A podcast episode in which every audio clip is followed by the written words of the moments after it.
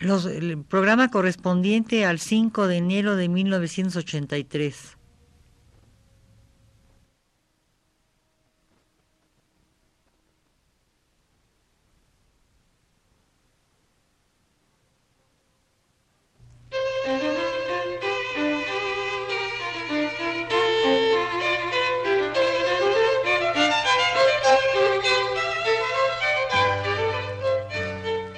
Divergencias.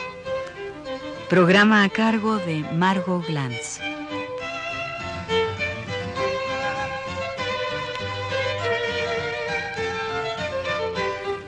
Los monstruos de Calderón.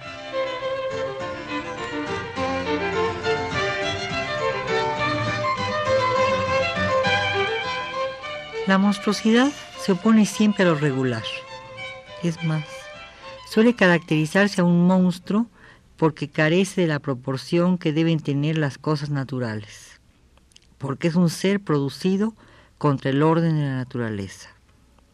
Monstruo sería pues lo antinatural, en un sentido. Las malformaciones patológicas fueron consideradas siempre como salidas de madre de la naturaleza, como jugadas bellacas que ella misma se prepara, como presagios sangrientos, como desórdenes significativos. Los monstruos se apartan de los seres normales y se colocan tras las rejas de un asilo, dentro de un circo, en un zoológico, y se miran como prodigios, con admiración y con repugnancia. En 1561, Pierre Boestiot publicó unas historias prodigiosas y señaló, entre las cosas que pueden contemplarse bajo la concavidad de los cielos, no existe nada que provoque tanto al espíritu humano, que fascine más a los sentidos, que excite en las criaturas humanas una admiración o un terror más grandes que los prodigios y abominaciones que mutilan, truncan o invierten las obras de la naturaleza. Oestió habla en pleno renacimiento cuando el orden y el concierto determinan la belleza y arreglan los jardines con precisión geométrica, enfrentados en su pulcritud al desorden salvaje y fiero de la naturaleza. Los fenómenos, los desarreglos, los monstruos, en fin, son desordenamientos, son desproporciones no naturales, pero al mismo tiempo lo humano corrige lo natural. La humanidad después, artificio.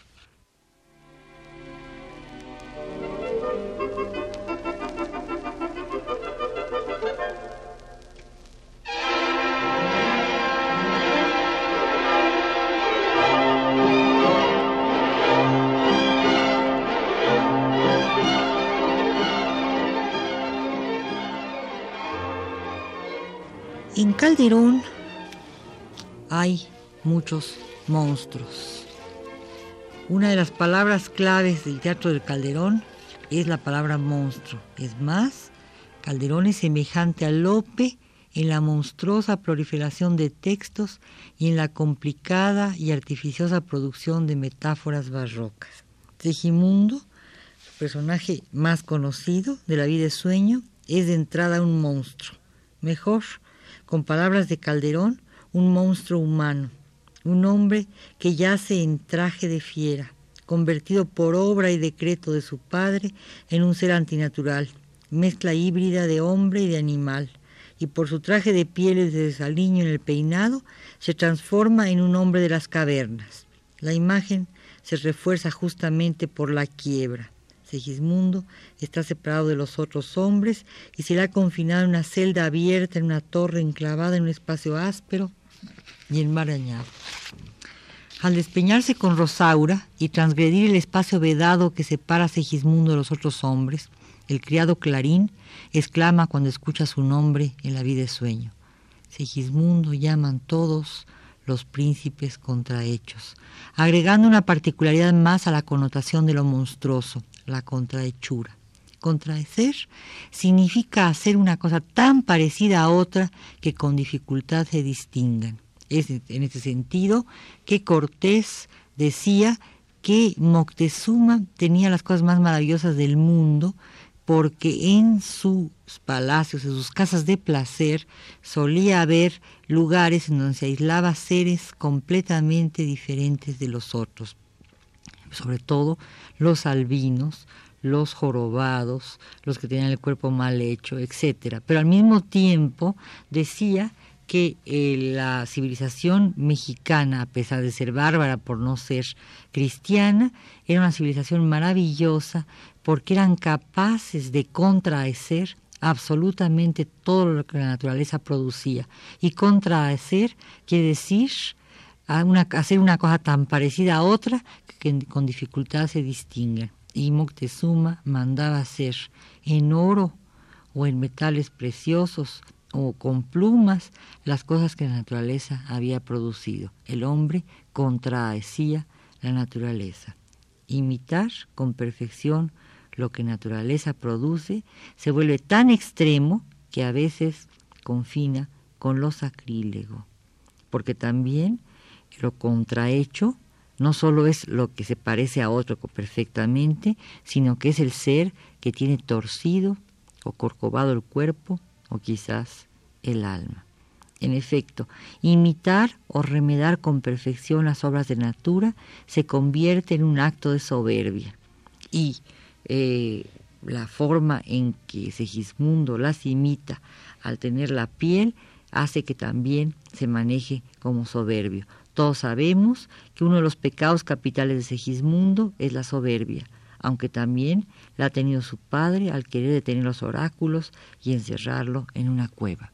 Podríamos entender como oráculo lo natural, aunque aquí Calderón siga el clásico patrón de Ibris, pecado clásico de los mitos griegos. Los padres de Edipo intentan vencer al oráculo desterrando al niño. Basilio intenta desviar el curso de las estrellas secuestrando a Segismundo.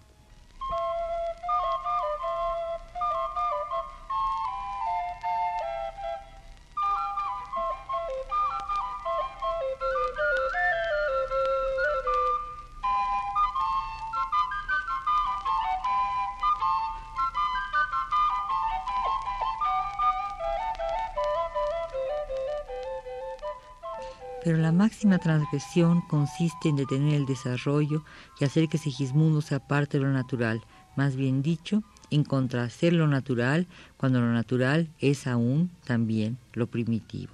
Ya lo decía yo antes, el desorden clásico de la naturaleza se corrige durante el Renacimiento mediante la geometrización de los jardines. La rustiquez del salvaje se enmienda con el refinamiento de los trajes y con el aniño y el peinado. Segismundo es un compuesto extraño de hombre y de fiera, lo reitero, y Calderón sintetiza en una imagen las diversas acepciones que la Real Academia da al término de monstruo. Y el monte también, eh, que es para la Real Academia una tierra inculta cubierta de árboles, arbustos o matas, y también tiene varias más acepciones, entre las que existe una quinta acepción figurada, y como dice la Real Academia, además familiar, que eh, explica que monte es también una cabellera muy espesa y desasiada. Segismundo viste con pieles y lleva el cabello en desorden mientras, mientras vive en una torre que lo aprisiona en el monte. Si el monte es a la vez un lugar eh, que se opone al jardín porque es lo desordenado y que el cabello de Segismundo es desmelenado, que todo está en desorden, ¿no? Eh, estamos ya eh, en algo que es muy definitivo.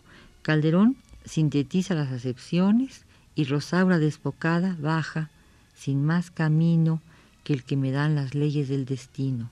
Ciega y desesperada, bajaré la cabeza enmarañada de este monte eminente que arruga el sol el ceño de su frente.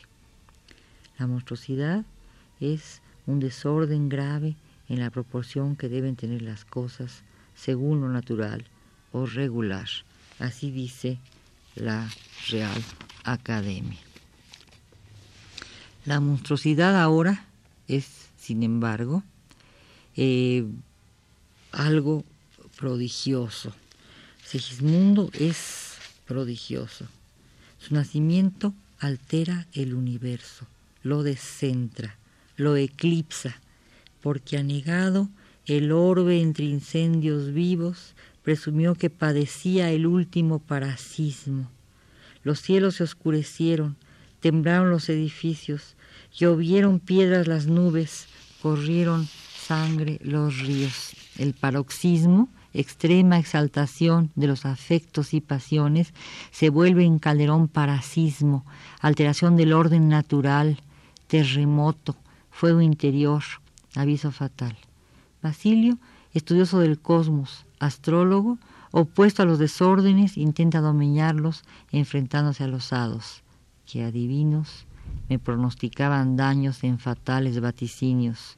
Determiné de encerrar la fiera que había nacido por ver si el sabio tenía en las estrellas dominio. Basilio, que es el padre de Segismundo, encierra a Segismundo porque además de al nacer matar a su madre, el oráculo dice que intentará matar a su padre.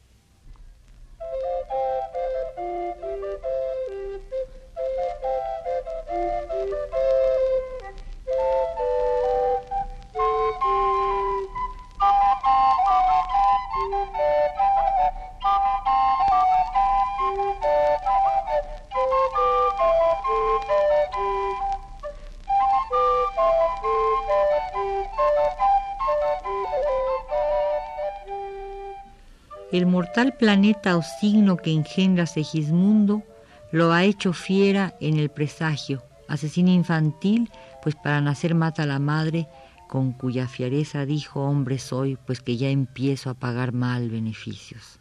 Su entrada al mundo castiga al cosmos, lo desvientra, lo saca de madre, lo desnaturaliza y en el furor de los opuestos, en su parasismo, Segismundo se juega su naturaleza y pone en peligro lo humano.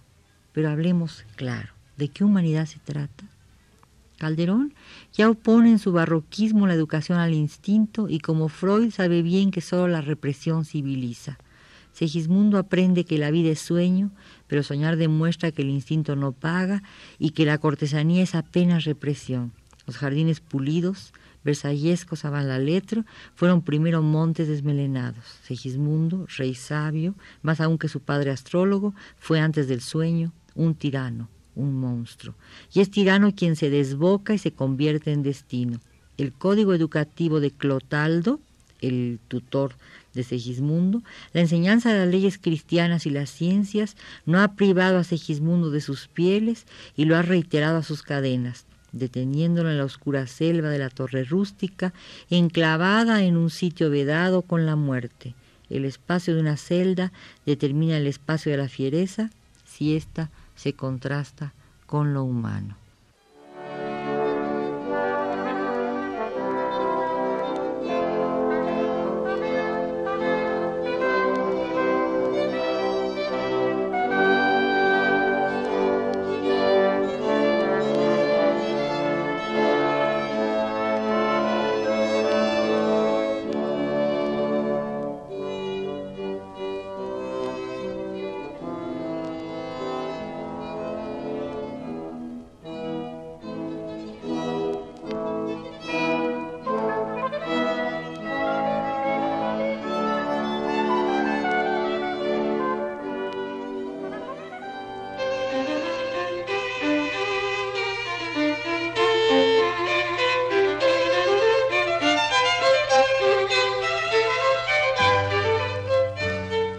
Divergencias.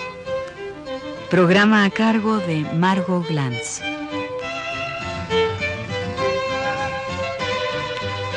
Continuaré esta serie el próximo miércoles 12 de enero y agradezco mucho la ayuda que en los controles técnicos me proporcionó José Gutiérrez. Muchas gracias.